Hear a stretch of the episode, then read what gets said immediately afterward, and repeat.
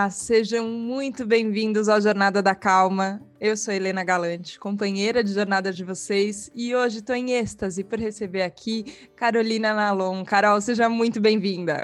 Hum, obrigada, querida. também estou muito feliz de estar aqui com você. Eba, estamos numa manhã fria, fria, fria hoje, mas gravando com o coração quentinho, porque a Carol é mediadora de conflitos, especialista em comunicação não violenta, fundadora do Instituto Tchê. Eu admiro demais o trabalho dessa mulher e estou muito contente de te receber aqui, Carol. Mas vou dizer que começo com um dilema, porque começar uma conversa não é fácil. E todas as vezes que a gente vai começar uma jornada da calma, eu falo assim: por onde a gente começa? E eu quase entro em desespero antes da conversa. E se eu tento ficar pensando assim, não, vou começar por isso, vou começar por aquilo, já sei, tive uma ideia. Se eu planejo as coisas, aí abre aqui a câmera, a gente se vê, começa a conversa e parece que nada disso faz sentido. É difícil começar uma conversa? É fácil começar uma conversa, Carol? Sou só eu? Somos todos nós que sentimos isso? Como é que é? Nossa, isso me lembrou uma música do Luiz Tati que chama Meio. É maravilhosa, assim, que ele fala que é sempre muito difícil começar. E eu acho que principalmente uma conversa na qual você está pensando em praticar comunicação não violenta, porque daí é sinal que você gostaria muito que aquela conversa tivesse uma conexão, que houvesse uma compreensão mútua. Então você fica pensando mil vezes, né, sobre como como abordar sem que a pessoa, sem que você caia sempre no mesmo lugar que levou aquele conflito, né? E nesse sentido, uma das coisas que a comunicação não violenta fala é para a gente tentar começar uma conversa é, falando sobre o que de fato aconteceu. Né? Não é o seu caso aqui iniciando o podcast, porque a gente vai é, né, bater um papo, você não está tendo uma conversa que você quer resolver algo emocional comigo, mas quando a gente vai praticar comunicação não violenta é o que a gente quer, né? Só que a gente geralmente leva as interpretações que a gente faz. Então, em vez de falar você se atrasou ontem, a gente fala você não se importa igual eu me importo. E aí já gera uma mega resistência do outro lado, né? Mas eu sinto isso que você falou é verdade, porque quando a gente tem um conflito, parece que a gente tem uma pendência para resolver, né? Temos uma treta aqui e agora como a gente vai fazer? É, só que o desconhecimento, né? Quando a gente está diante de alguma coisa nova também, também tem uma postura que a gente fala assim, ó, como é que a gente, como, como a gente pode mergulhar nisso sem criar o desentendimento também? E eu fiquei pensando, eu enfim, não, não sou grande estudiosa de comunicação viol não violenta, sou grande admiradora, gosto uhum. tudo que eu vi até hoje, eu falei, nossa, faz sentido? Uau, faz sentido? Nossa, tem razão. Nossa, é assim mesmo que funciona. É, tudo vai ressoando muito, assim, mas não, não posso dizer que eu estudei formalmente, então que eu conheço os passos, conheço o método, enfim. Estou aqui falando de uma postura de, de amadora mesmo, de de uhum. observadora uhum. de como isso funciona. É, mas eu entendo que ela também ela também é útil para a gente não chegar na violência, não só para desfazer a violência. Será que dá para entender isso? Tem como a gente é, evitar o conflito, mas não no sentido de colocar o nosso corpo fora, mas mexer no abacaxi de um jeito mais suave, uhum. cortando assim as beiradinhas, vamos por aqui, depois vamos por ali, ela serve para essas duas é, possibilidades de conversa? Com certeza, porque tem um, um, princípio né, básico da comunicação não violenta que é toda agressão é uma expressão trágica de uma necessidade não atendida. Então, todas as vezes que a gente tem vontade de ah, falar o que a gente está pensando, você é isso, você é aquilo, porque eu não aguento mais, porque você sempre, porque você nunca, porque, né? Todas as vezes que a gente está com, com esse impulso, dá para a gente fazer uma, uma pesquisa interna e falar assim, cara, mas onde é que isso está pegando em mim? O que, que é importante para mim que está em jogo aqui, que, que, que não está sendo satisfeito. Então, como é que eu falo do que é importante para mim, em vez de eu falar o que eu acho dos outros? Porque a gente, a gente aprende isso, né? A gente aprende vendo Sim. filme, na novela, com todo mundo se comunicando desse jeito, né? Então, a linguagem, ela se desenvolveu de uma maneira a manter a gente nesse binarismo do certo e do errado, do culpado e do inocente, e que o culpado tem que ser punido, né? Então, o Marshall Rosenberg, que foi o cara que sistematizou a CNV, ele falava isso, assim, como a, a linguagem ela foi acompanhando o desenvolvimento do ser humano. A partir do momento que o ser humano é, começou a ficar, fez a revolução agrícola, né, 12 mil anos atrás, e ficou em um lugar, ele começou a falar: então, então essa terra aqui é minha, né? Antes não existia isso, antes era o mundo, uhum. a gente andando por aí, tem que sobreviver. Aí, de repente, essa terra é minha. Olha, esses animais são meus, essas pessoas são minhas. E se você fizer algo de errado com algo que é meu, isso justifica uma violência com você. Então, é bem interessante, inclusive, o fato dele ter dado esse nome, né? Comunicação não violenta, porque um monte de gente fica assim, ai, nome horrível, mas eu não sou violenta. E o cérebro nem entende o não, né? Aquelas coisas da PNL. Uhum. Mas, cara, o Marshall ele queria honrar o princípio filosófico da não violência, que é justamente será que dá para a gente é, se negar a ver a violência como um direito nosso, se negar a encontrar na violência uma possibilidade de caminho. Então, é, né, respondendo a sua pergunta com tudo uhum. isso, é o grande objetivo da CNV, viver a não violência. E nesse sentido, é negar a violência, é querer construir caminhos não violentos. O que não quer dizer que você vai ser submisso, bobo, trouxa.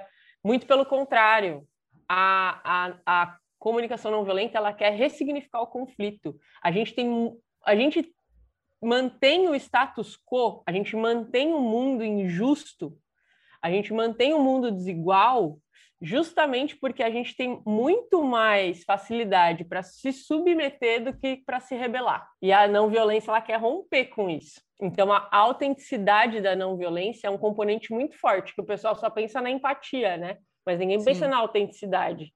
Isso é importantíssimo. Carol, vou ter que fazer a terapia aqui com você agora. Por quê? Vamos ver, né, é, né? Se eu quando... eu sou bióloga. Tá tudo bem, tá tudo bem. Mas vamos conversar aqui que, que eu acho que eu tenho uma coisa para entender. Quando a gente tá. fala sobre, sobre violência, até acho que a escolha da palavra é, é muito precisa, assim, porque existe uma negação nossa. Você fala, não quero ser violento. Eu não, eu, eu não, eu, não fico feliz sendo violenta. Não, eu não compactuo com essa característica. Eu não quero ver. E quando a gente vê uma cena violenta, dá um, nossa, dá uma coisa aqui. Você não gosta. Então, quando você fala não violento, eu falo topo, quero. Uhum. Beleza, concordo. É isso aí.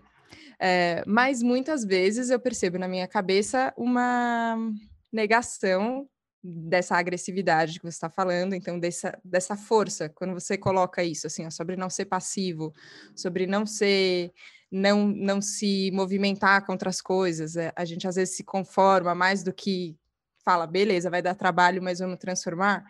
Muitas vezes eu percebo que eu vou por esse outro caminho de falar, então não, e até pela calma, né, que às vezes aqui no Jornada da Calma eu acho que eu fico pensando isso, putz, pode dar essa ideia, né, de que não, vamos apaziguar aqui, mas não de uma maneira verdadeira, né? Que a gente é, passa por tudo que a gente tem que passar e chega num lugar presente, firme e poderoso. Não, vamos só fingir que tá tudo bem aqui, a gente não fala disso, não fala daquilo, evita esse assunto, evita isso daqui, e aí vai. E aí eu tô negando uma coisa que eu sinto também, essa é, agressividade, que eu não sei se é exatamente essa palavra, mas essa uhum. força que vem assim, que, cara, é mais forte do que eu, e às vezes eu não sei o que fazer com ela. É, isso, isso tem a ver com, com essa história que você estava falando lá atrás, assim, de quando a gente resolveu falar que as coisas eram nossas, então isso daqui é meu, isso daqui é meu, isso daqui é meu, eu fui me apropriando de todas as coisas porque eu achava que, que era assim, e aí agora eu fiquei com medo de ser tomado, então eu fico achando que ah, se alguém vier falar alguma coisa para mim, eu vou responder com uma força desproporcional, então eu fico confundindo o que é agressividade, o que é violência. Tem uma confusão assim, e eu acho que você tem um jeito de ver isso de uma forma mais clara. Como é que a gente é, uhum. entende essas coisas que a gente sente, mas também não não dá um aval para ser explosivo e agora todo mundo vou falar e vocês vão ter que ouvir, vão ter que me engolir nesse Jornada da Calma aqui hoje. muito bom. É, então, eu gosto muito de uma definição da Simone Weil de violência. que é violência é tudo aquilo que coisifica o outro. Então, em um nível muito extremo, a violência torna a vida do outro num cadáver, você coisifica o outro ao máximo. E num nível sutil, essa coisificação do outro tá no nosso dia a dia, que tá assim, lava a louça agora, agora eu não posso, mas tem que lavar porque só eu que lavo e eu não aguento mais, né? Uhum. Então, você está vendo o outro como um meio para você conseguir as coisas e não como um fim, né? E isso foi, inclusive, uma, uma ideia dominante, assim, no mundo do, da comunicação e dos relacionamentos por muito tempo. Quando você pega Dale Carnegie, lá na década de 30, falando em como fazer amigos e influenciar pessoas, a ideia do livro toda é como fazer amigos e influenciar pessoas. Os outros são um meio e você uhum. seja muito diplomático com eles para você ter sucesso pessoal. Em 1930, isso funcionava bem. Hoje, já não cabe mais. A gente chegou num ponto de o mundo populoso do jeito que está, compartilhado do jeito que está, com os problemas que a gente tem hoje, complexos do jeito que estão, as pessoas precisam ser vistas como um fim, não como um meio. A vida precisa ser valorizada, assim, demorou já, sabe, para ser uma prioridade. Agora, qual que é a diferença disso para a agressividade? A agressividade é algo maravilhoso. A raiva é pode ser uma fonte criadora, desde que eu não queira destruir o outro, mas eu queira falar, eu existo e eu quero ser vista e eu não admito que, que vocês estejam rompendo com esse meu limite. Então, você usar essa energia criadora para definir limites saudáveis nas suas relações para falar sobre o que é justo e o que não é justo, sabe? Sobre o que precisa mudar, para a gente ter essa coragem de se posicionar, né? E aí, poxa, aí tem diversas estratégias, né, de maneira de se posicionar que, que precisa de uma organização, né? Não é uma pessoa só que vai lá e consegue mudar o mundo, mas como que a gente consegue se juntar, fazer essa essa cola né, para as pautas que a gente quer defender. Mas é fundamental apre é, aprender a lidar com essa agressividade, com essa raiva, sabe? A raiva ela tem sempre uma mensagem muito potente para a gente, muito potente. Então, em vez de simplesmente sofrer um sequestro emocional, é muito bom assim quando eu consigo, por conta desse treino, né, que eu faço, sacar o que está por trás da raiva. Porque daí, bicho, aí você vai, aí você fala, nossa, fiz uma jogada aqui de, de mestra, sabe? Consegui fazer um negócio que ia pro ralo virar um episódio emocional construtivo na minha vida, sabe? Isso vai ficando cada vez mais rápido, Carol. Você falou, eu sou bióloga e eu, eu quero entender como chegamos até aqui, qual foi o caminho da, da biologia até a, a CNV. É, mas eu já vi, inclusive, você falando em palestras um pouco isso, assim, sobre o começo do seu contato com, com a CNV e como você entendia as coisas e como foi. É, amadurecendo o seu entendimento e contato com isso até, até chegar onde você está hoje. E acho que a gente pode dizer também que a gente vai continuar nesse processo, né? Então, daqui a 10 com anos certeza. a gente é, revisita tudo que a gente está falando aqui agora e vê, vê aonde a gente chegou. É, mas você percebe que esse esse movimento que você está contando, assim, né? De, ok, eu senti uma raiva, eu senti uma indignação e falo, não, peraí, é, estabeleço isso daqui, tá, é, não, tá passando um limite aqui que eu não quero, então eu falo, eu passo, eu processo, não sei se é processar a palavra, uhum. vai, eu tenho medo de, de, usar essas coisas, parecem meio mecanicistas, mas vamos lá. Eu processo todas essas coisas que estão acontecendo e esse episódio que poderia ser muito traumático, na verdade, ele foi de um grande aprendizado e agora é, uhum. esse processo vai ficando cada vez mais rápido quando você pensa isso, assim, na sua trajetória já com a CNV. É, a ideia é que ele é que ele vá sendo aprofundado ou otimizado, assim, nessa forma e, e rola, né? Sim, eu então, eu acho que não é um negócio linear, assim, sabe? Ah, tô progredindo, e aí. É, porque a vida, né? A vida ela se encarrega de trazer uns problemas inéditos que você fala, meu Deus, tô eu aqui de novo.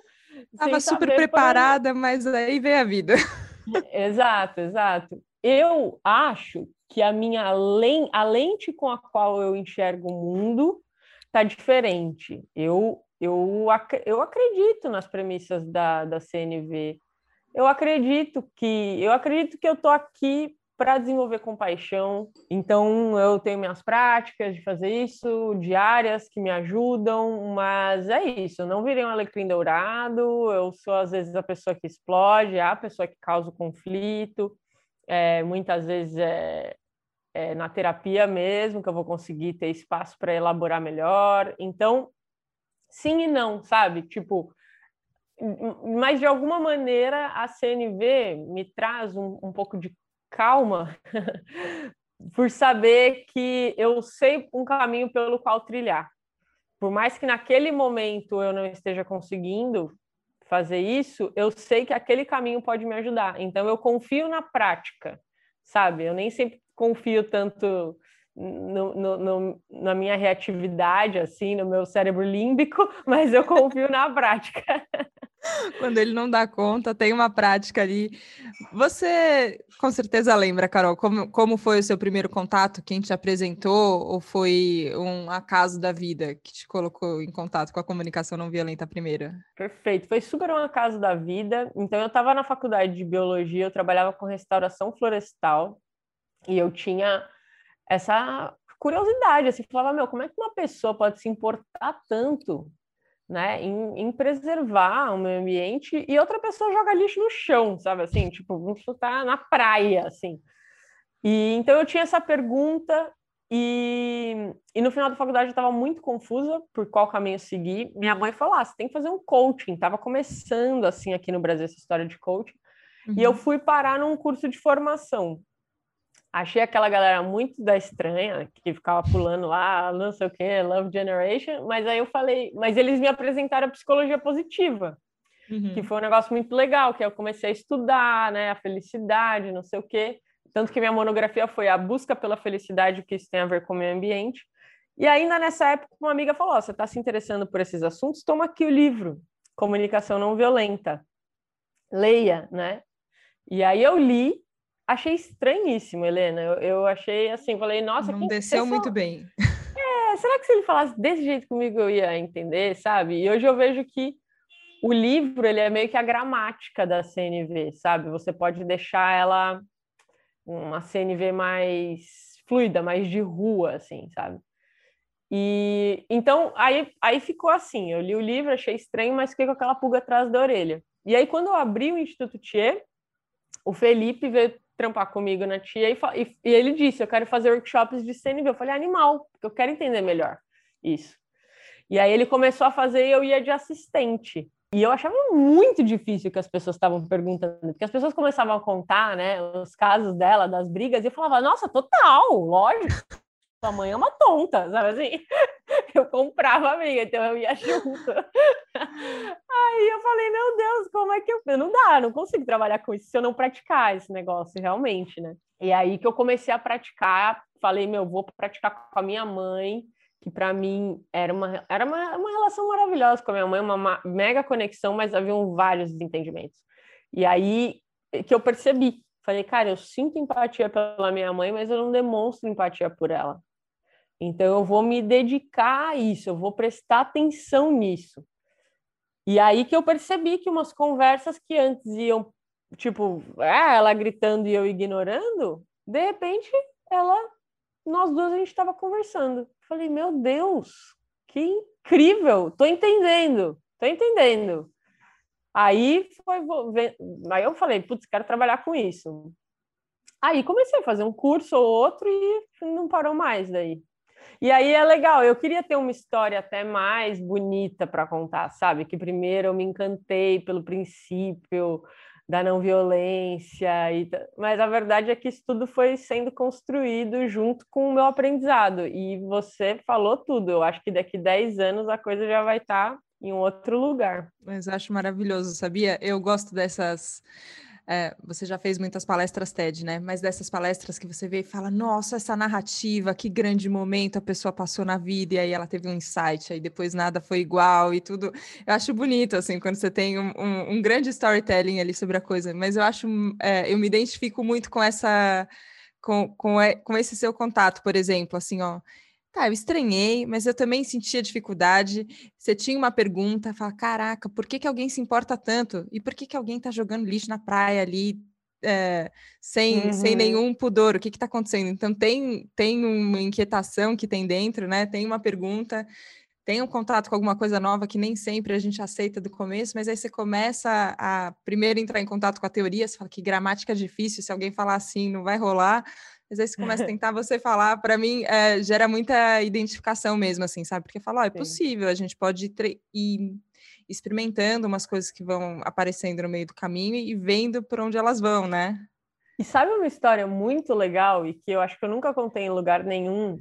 Aí eu decidi trabalhar com CNV. E a primeira vez que eu vendi o caminho da comunicação autêntica, que é um curso que eu tenho até hoje, né? Era em 2016, eu estava num evento no Rio de Janeiro da Paula Abreu, que é minha amiga, e eu ia fazer uma palestra e eu perguntei para ela: eu posso no final é, falar que eu vou fazer esse curso? E o curso não existia. Ela falou, pode. Eu falei e eu, eu pensei em 20 vagas. E quando eu falei, no final da palestra, 20 pessoas vieram e se inscreveram. E eu fiquei assim, caraca, tipo, vai ter, sabe? E eu fiquei num, de um jeito. Eu lembro que eu voltei do Rio de Janeiro, eu tava num ônibus à noite, assim. Eu passei a viagem inteira olhando para o céu e sorrindo e pensando, meu, com uma sensação, tem algo de grandioso que vai acontecer na minha vida. Eu vou trabalhar com isso. Então eu estava muito feliz. Aí eu cheguei em São Paulo e no dia seguinte eu fui buscar a minha namorada no trabalho dela, que era ali na Marginal, Pinheiros, assim. Eu tinha que ir por uma rua por trás para entrar na Marginal. Eu nunca, nunca tinha visto uma arma na vida. Na hora que eu estava chegando para buscá-la, vinha um moço assim na calçada e ele meio que começou a atravessar. Eu falei, meu Deus, ele não tá olhando que eu tô vindo. E aí eu fui, né, é, freando para não atropelar. E aí do nada ele vira e aponta uma arma para mim. E aí eu falei, meu Deus, eu vou parar o carro, né? Ele leva o carro. Aí eu pensei, meu Deus, mas e se ele me sequestra? Tipo, tudo muito rápido. Aí eu peguei, baixei, fiquei esperando assim ele atirar e entrei na marginal sem, sem a cabeça levantada. E aí eu cheguei no trabalho dela, eu nunca entrava, eu falava, moço, deixa eu entrar, deixa eu entrar, tal. Eu falei, meu, sei lá, eu não, não entendi, eu não entendi o que ele queria fazer, mas foi a primeira vez que eu tive uma arma apontada na cabeça. E era impossível não conectar os fatos. No dia anterior eu estava falando, vou trabalhar com a não violência, no outro dia eu tinha uma arma apontada para mim, sendo que eu nunca tinha tido.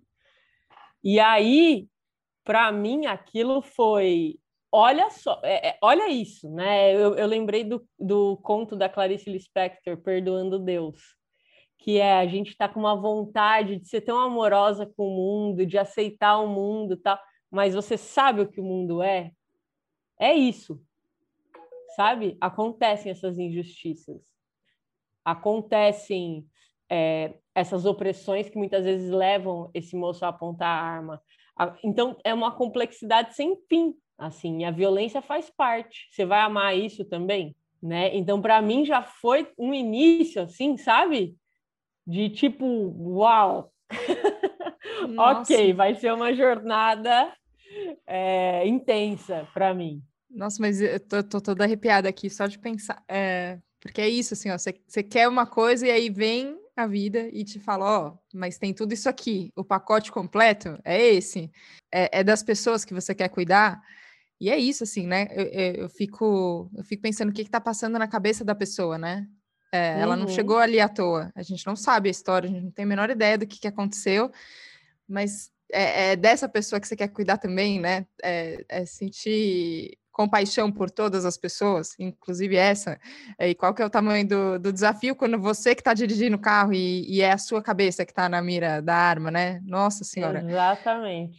Mas você Exatamente. não parou, você falou, então é isso mesmo. Então é por aqui que é por aqui que eu vou. É, e e depois disso veio 2016, né? Aí veio impeachment da Dilma, veio eleições 2018, veio o tio que eu sei que foi o que mais cuidou de mim quando eu era bebê, sendo o maior bolsonarista que eu conheço.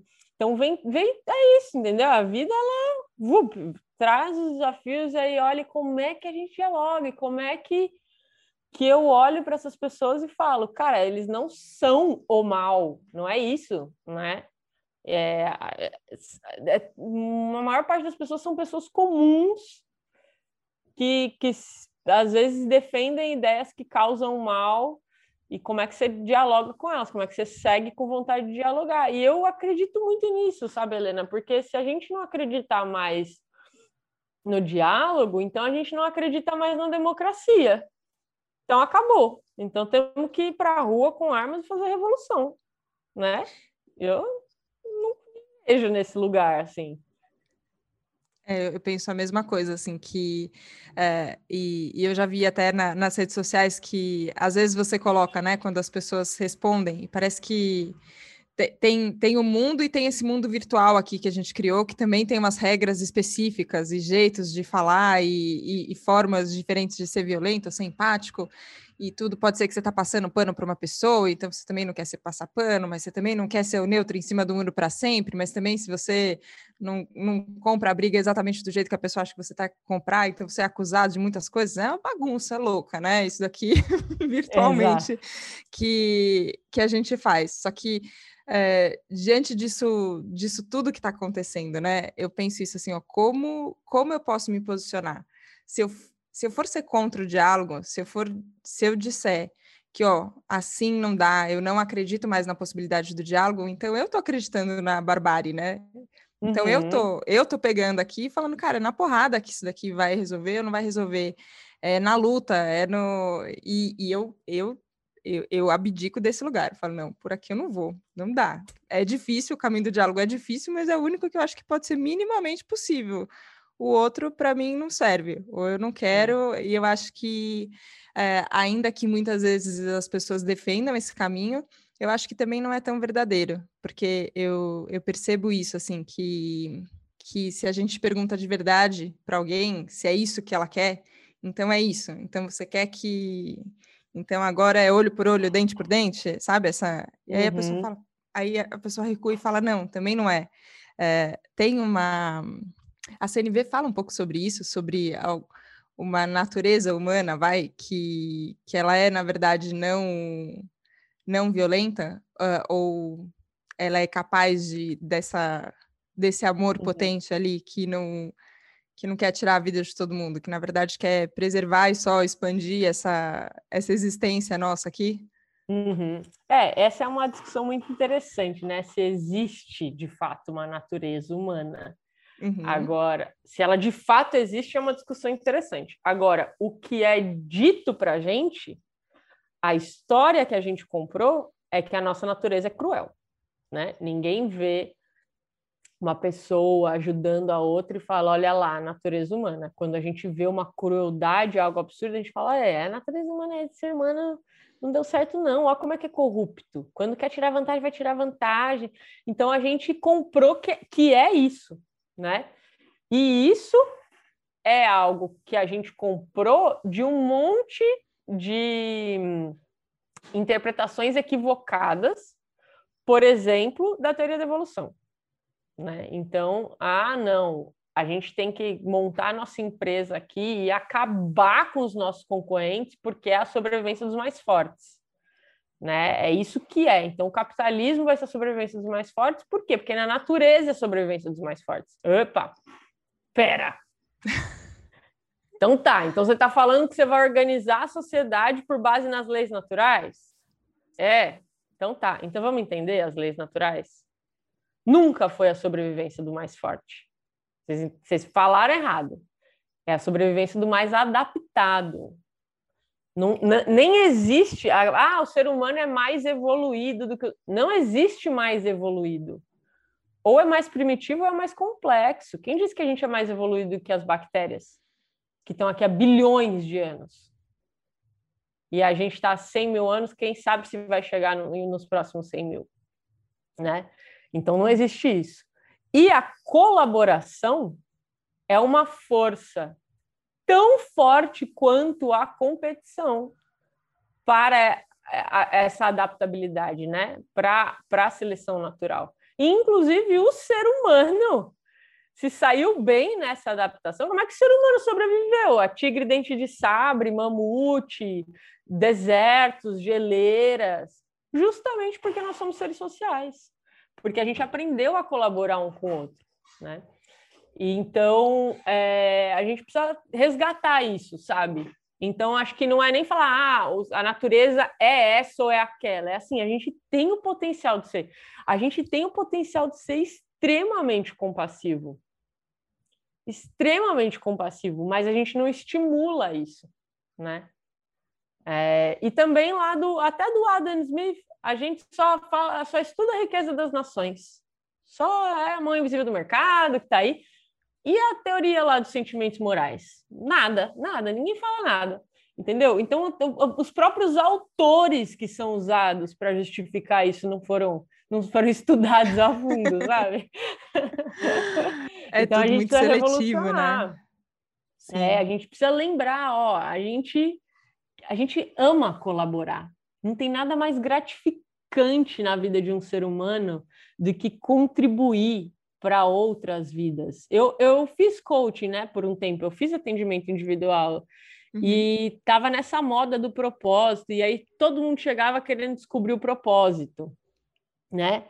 E, e eu nunca vi uma pessoa sequer que tenha descoberto o propósito e que o propósito não fosse eu quero contribuir para a vida de outros seres. Seja porque ela quer deixar o cabelo das pessoas bonito, seja porque ela quer cuidar dos cachorros, seja porque ela quer é, ter uma loja de flores, sabe? É, tu, é tudo. É, ela quer contribuir para a vida das pessoas. É isso que a gente quer. Vamos, vamos sair desse armário, sabe? E reconhecer isso. Nossa, é muito bom e cria uma possibilidade, né? Porque eu acho que quando a gente, e isso eu acredito muito vindo da faculdade de comunicação, né? Eu acredito muito na, na força das, das histórias que a gente conta, né? E se a gente uhum. conta que é só o mais forte que sobrevive, que a competição é isso mesmo, é só assim que a gente, é só assim que, que a gente sobrevive, inclusive, não tem espaço para outra coisa, né? Só que uhum. a hora que a gente vê alguém ajudando alguém, dá para olhar e falar, que humano isso, né? Nossa, o ser humano, quando. Ontem, é, é, ontem eu tomei vacina, né? E a hora que eu pensei, e eu tinha pensado, eu adoro escrever textão, pensei um milhão de textões que eu poderia fazer sobre esse grande momento, finalmente a vacina. Falei, cara, eu não consigo escrever nada agora, mas eu só penso como é bonito quando a gente consegue falar, cara, vamos resolver uma, uma, parada aqui, vamos, vamos lidar com uma situação e a gente se une e, e e tem uma força nisso, é, é bonito e é forte, é poderoso. Falo, nossa, isso é humano. Beleza, Exato. corrupção é humana também, a ganância é humana também, tudo, tudo é humano também, só que isso daqui a gente pode olhar e falar, ó, isso daqui é humano.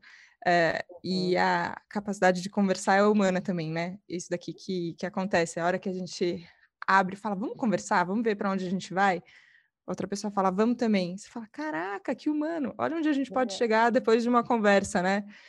O tempo voa. Carol do céu, quero conversar Sim. mais muito com você. Ah, eu também, Helena. Eu sempre escutei o podcast, mas eu não sabia que você ficava o podcast inteiro sorrindo para os convidados. Isso é maravilhoso. Espero que o pessoal saiba, é uma delícia. Eu não resisto, eu vou ficando, porque é, é isso, assim, a sensação que eu tenho é que vão abrindo não só caminhos mentais, assim, é, mas vão abrindo outras possibilidades de sensação, assim, que cara, são caminhos, são possibilidades que, que são boas e, e eu acho que nos deixam mais calmo só porque só porque a gente fica mais perto. Eu vi você falando isso sobre comunicação não violenta ser sobre estabelecer conexão humana, né? Então a gente fica mais junto. E eu acho que é só esse mais junto que que é a calma, que sossega o meu facho, que que seja para lidar com todas as emoções que a gente tem, mas chegue é, tem essa possibilidade mais para o humano bonito do que para o humano terrível, talvez. Perfeito, perfeito. E, e só para falar uma coisa muito legal que você tinha falado antes, eu esqueci de comentar, que é isso de quando você decide falar assim, não, eu acredito no diálogo. E aí você recebe a porrada de todos os lados. De quem, teoricamente, está do lado do que você acredita, mas olha para você e fala, não, não é pelo diálogo, pelo amor de Deus, você é trouxa, e o outro que naturalmente já não, não tá escolhendo o diálogo mesmo. É, e eu, eu acho que é exatamente isso, sabe? É, é, a gente desistir da ideia de que a gente vai agradar todo mundo. A gente ficar firme no propósito da compaixão. E a gente não olhar para o outro, porque a gente está escolhendo dialogar, em nenhum momento se sentir superior a ele. É você realmente olhar e falar assim: se essa pessoa não está escolhendo diálogo, é porque tá muito foda para ela. É porque a dor dela é muito grande e eu tenho compaixão por isso. Então, eu, eu, eu quero ser uma construtora de pontes, mas eu não acho que só construtor de ponte que, que serve sabe? Essa Sim. galera que está lá no ativismo, levando porrada na linha de frente, mais do que tudo merecem a nossa compaixão, porque muitas vezes eles estão eles estão ajudando, eles estão puxando a régua, né, para mais longe. Então é, é, é, é, isso, não é só gostar de quem é igual a gente, né? É, é olhar e falar, cara, eu entendo que você não está escolhendo esse caminho, total. E tô aqui para te escutar se for preciso, né? Estamos, estamos, com certeza. Carol, é, obrigada pelo que você faz por todos nós, por quanta clareza você coloca assim nesse, nesses processos comunicativos nada simples que a gente vive, por todas essas, essas emoções que às vezes são bagunçadas, mas você fala, não, peraí, vamos olhar para isso daqui, por toda a autenticidade que você ensina. Vão lá, gente, no Instituto Tchê, para saber mais sobre o curso de comunicação afetiva, não, autêntica. É, afetiva é, também, pode colocar? É. E, lógico, com certeza. E, de, e mais ainda, mais do que fazer o curso, a gente disponibiliza um monte de material gratuito lá no site. Tem uma jornada gratuita, porque lá é uma aula, né? Aqui foi um bate-papo filosófico, mas se a pessoa quiser estudar mesmo, tá de graça lá no site. Então é só pesquisar. Boa, boa. Carol, muito, muito obrigada pela sua presença aqui. Volto sempre. Sempre bom conversar com você. Muito obrigada, Helena. Foi um prazer enorme. Obrigada a você que nos acompanhou hoje aqui no Jornada da Calma. Papo bom, né? Muito bom que a gente possa aprender que isso não pensar sobre isso não faz a gente superior a ninguém, melhor que ninguém, não. A gente está só estudando caminhos, pensando em possibilidades e buscando achar esse fio de compaixão com, com tudo que está acontecendo é, com a gente mesmo e com os outros. Obrigada, obrigada pela generosidade de ficar aqui com o foninho ouvindo a gente conversar por tantos caminhos é, e construindo essa jornada juntos. É muito bom ter você aqui e a gente se vê na próxima segunda, no próximo Jornada da Calma. Um beijo, tchau, tchau.